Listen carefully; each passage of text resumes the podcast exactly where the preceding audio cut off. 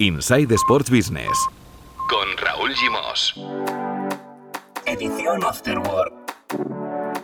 Cada lunes y cada miércoles, actualidad Sports Business y conexión Tu Playbook. Y cada jueves, entrevistas con protagonistas de la industria.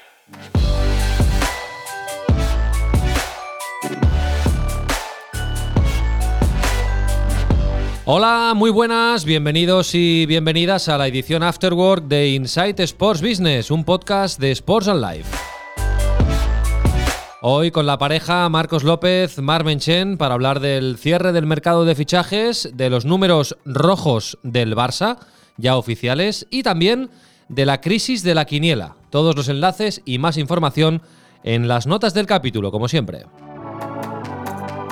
Vamos a la redacción de Tu Playbook. Hola Marmenchen, muy buenas. Buenas tardes, ¿cómo estáis? Hola Marcos López. ¿Qué tal? Muy buenas. Tenemos que hablar de los números del Barça. Habéis seguido con atención la rueda de prensa del vicepresidente Jordi Mosch hoy para explicar estos números rojos del Barça. También del mercado de fichajes, porque hoy se cierra esta medianoche, ya se pueden sacar algunas conclusiones. Pero antes, eh, Marmenchen, en tu playbook publicáis hoy un tema que lo firma tu compañero Javier Izquierdo, eh, muy interesante sobre la crisis de la quiniela. Marc, ¿qué está pasando con este juego eh, de azar controlado por el Estado que antaño generaba muchos beneficios al, al Estado, a la Administración y que ahora mismo está viviendo una crisis importante? Pues yo creo que lo que le ha pasado es que aparecieron unas apuestas online por la derecha, no las vieron venir y a la gente le pica mucho más el gusanillo de, apostar en directo que no el acordarte de ir el sábado por la mañana antes de mediodía a echar la quiniela, llamar a los amigos, que cada uno te pase su columna. O sea, yo creo que, que la quiniela nos lo pasamos muy bien todos, pero claro, las apuestas online es el móvil, es todo muy sencillo ¿Y eso en qué se traduce? Que si en 2009 la quiniela movía 544 millones de euros al año, el último año se quedó en 197 millones de euros. Por ponerlo en contexto, en un año la quiniela no genera ni la mitad de lo que mueven las apuestas online en un solo mes. Buah. ¿Y esto es irreversible, Mark? ¿Qué crees? Bueno, eh, ahora se va a prohibir la publicidad de las apuestas online. Veremos qué impacto tiene eso en el, incentivo o en el fomento de, las apuestas en directo. Pero es que yo creo que es que a la gente lo que le pica es el meto el eurito antes del descanso y apostar a cosas muy concretas. O sea, yo creo que, la quiniela tiene un punto de complejidad, ¿no? De que, oye, que es un euro, un euro, un euro cincuenta, no recuerdo ya ni lo que, ni lo que va la quiniela. Pero es más compleja de ganar. O sea, es mucho más difícil que mete el eurito a que marca el Barça en el minuto 50 o a que gana el Real Madrid la Champions, ¿no? Entonces, para mí es irreversible. Siempre tendrá su público, yo imagino, quiero pensar, ¿no? Porque la quiniela es muy, es muy mítica, pero yo creo que, es que es el móvil. Mm. No, claro, y habría que ver si hay algún menor de 30 años que sabe qué es la quiniela. No, que haga quiniela, sino que, que, tenga el conocimiento de qué es y cómo funciona la quiniela. Bueno, pues eh, la información completa en eh, tu playbook, os podéis suscribir y recibiréis eh, noticias como esta cada mañana en vuestro correo electrónico. Bueno, vamos con los números del Barça. Hoy se ha hecho una, rueda de prensa y también una reunión off the record con los medios para explicar el cierre económico de la temporada del, del COVID-19.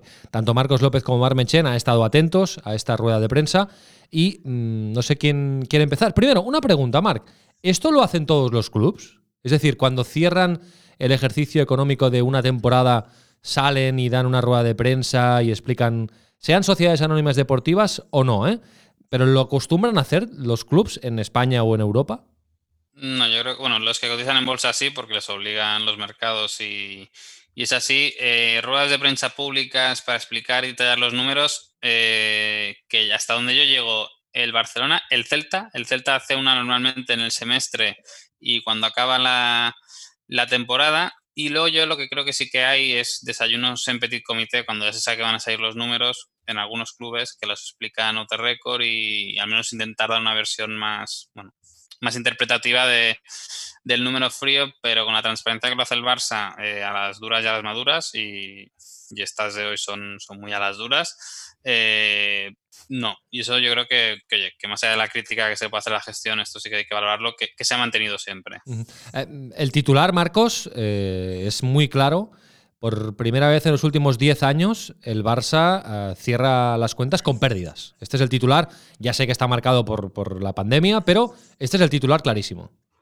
Sí, este es el titular que, marca lo que ha ocurrido a nivel económico en el Camp Nou en los, últimos meses, en las últimas semanas. Eh, más allá de, las cifras que ahora supongo eh, vamos a analizar con Marc, eh, el Barça ha presentado un déficit, unas pérdidas de 97 millones de euros.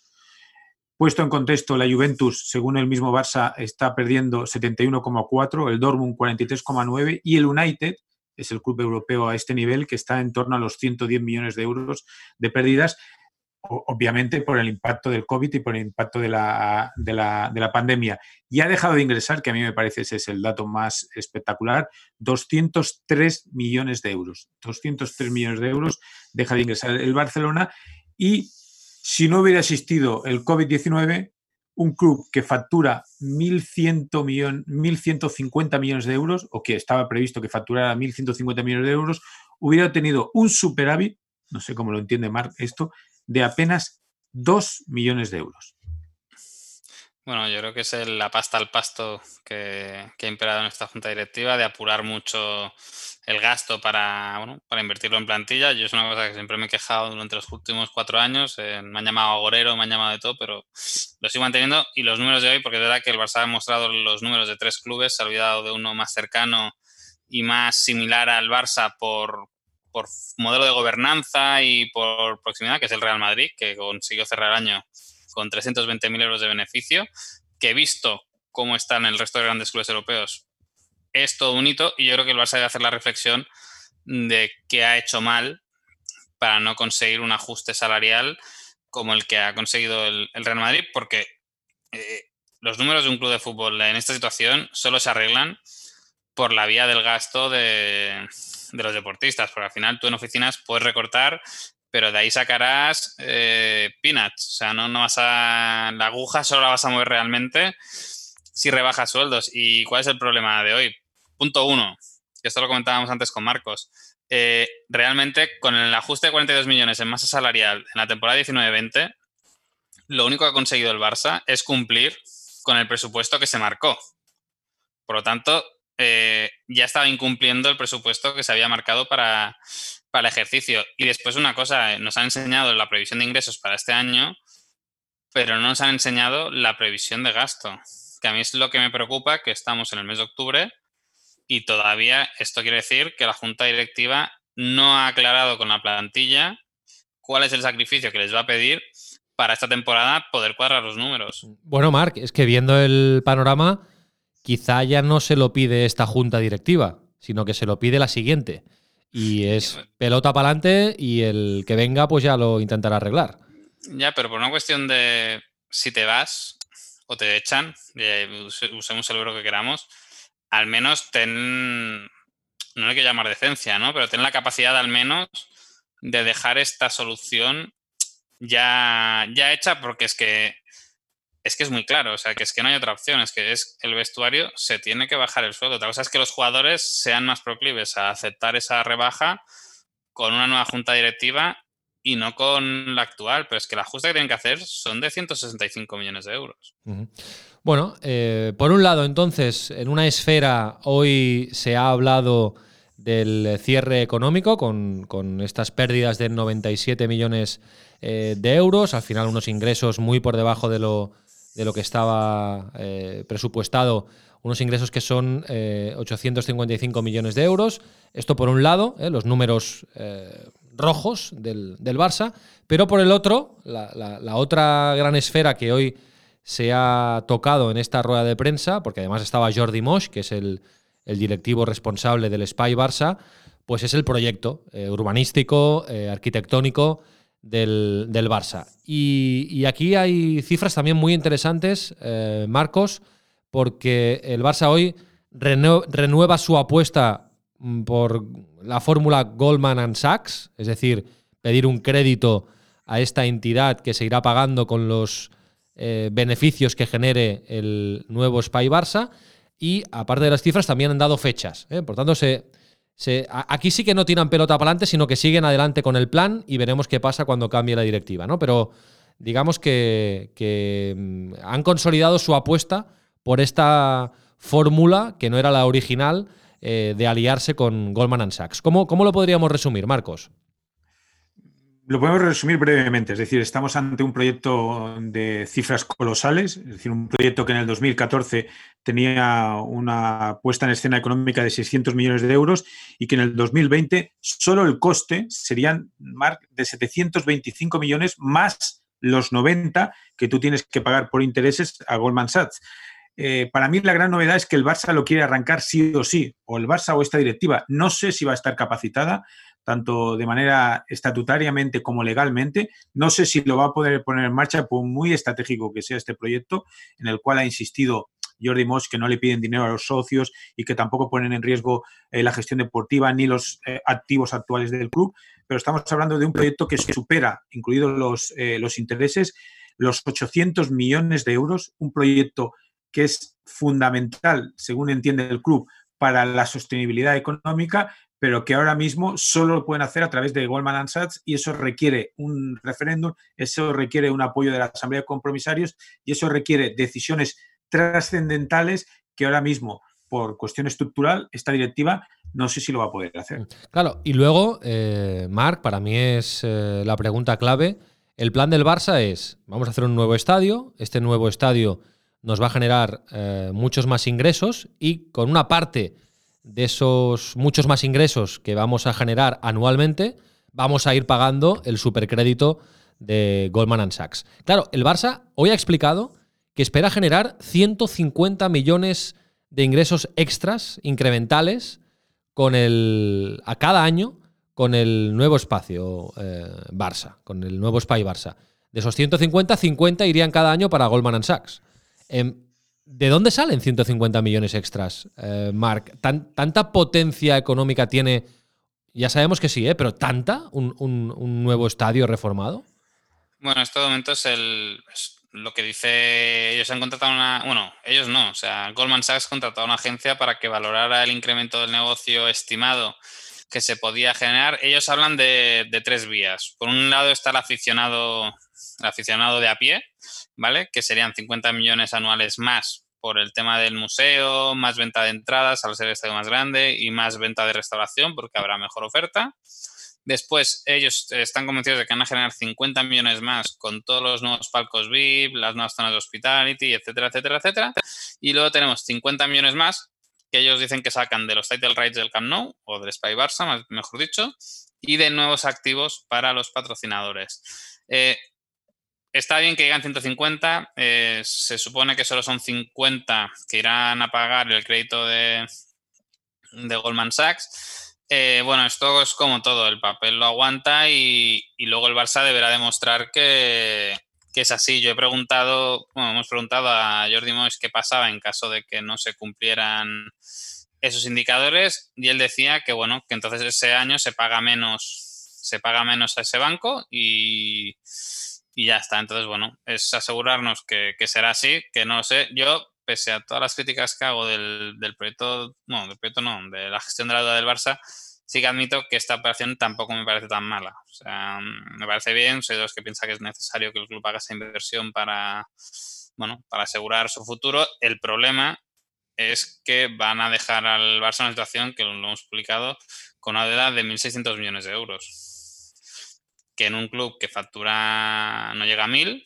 porque hasta que vuelva a esas cifras va a pasar un poco de tiempo, pues hombre, no es la situación más confortable en la que podría encontrarse un club de fútbol, pero bueno, es la gestión que han hecho. Ellos dicen que se encuentran con la situación y, veremos el próximo presidente qué es lo que hace. Mm, claro, 1.600 porque contáis la, la, deuda actual reconocida más los 800 que comentaba Marcos que va a costar el, el proyecto. Bueno, esto sería empezarlo el año que viene, ¿no? Y acabarlo la temporada 24-25. Este es el plan nuevo, ¿no? Sobre el papel, sí. Vale, perfecto. Bueno, pues eh, hemos conocido hoy los números del Barça y era obligatorio analizarlos. Muy pronto también los del Real Madrid, porque harán asamblea para, para, trasladar las cuentas a, sus socios compromisarios y estará bien pues el, el contraste. Comparar. Comparar, siempre está bien comparar.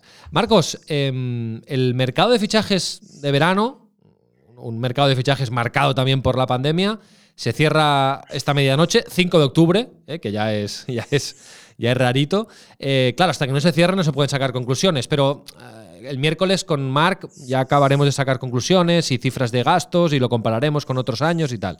Pero algunos apuntes, Marcos, que tengas ya en la cabeza.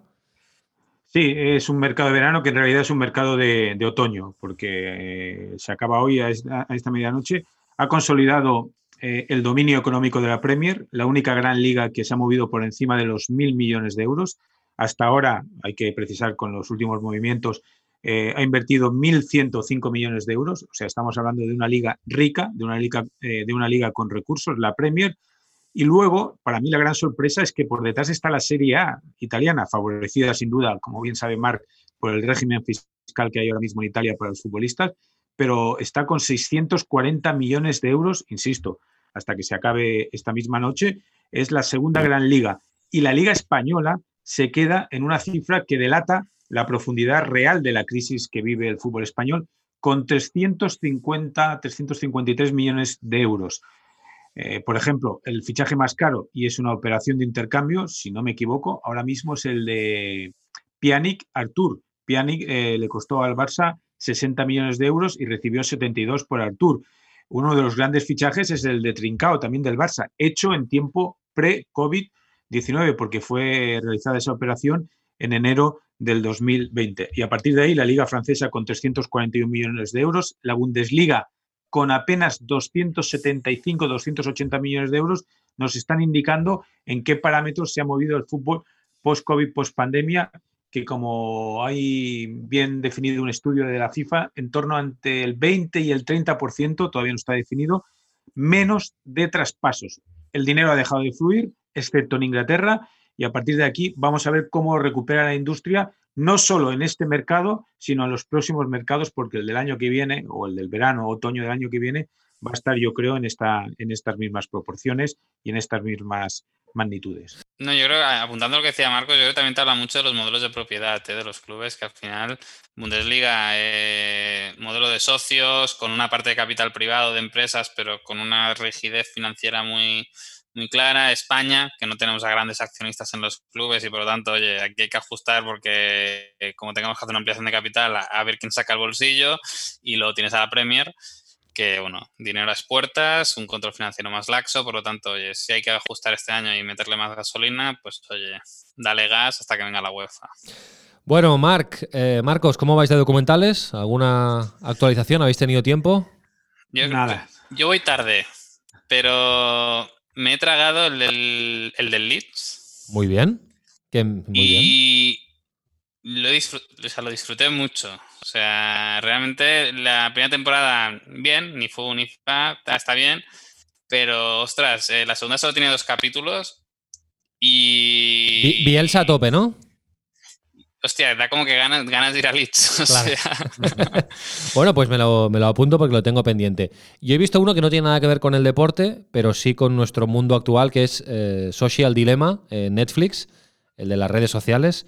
Eh, muy deprimente. O sea, dan ganas de, de borrarse de todo. Ya lo veréis, eh, apuntarlo. No, sí, hombre, no, no si deprime, no. No, no, muy interesante, pero eh, preocupante al mismo tiempo, que es lo que tiene ya que... Te, que ya tengo los números del Barça para deprimirme. bueno, Marc, un abrazo, hasta el miércoles. Marcos, un abrazo, cuídate.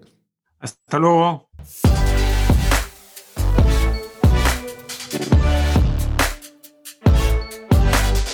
Inside Sports Business. Edición Afterword. Un podcast de Sports and Life.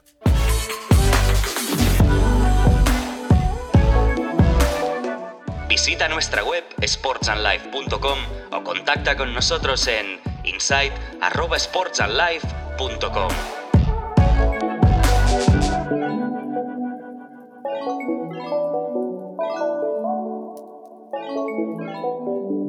Nice to be in orbit.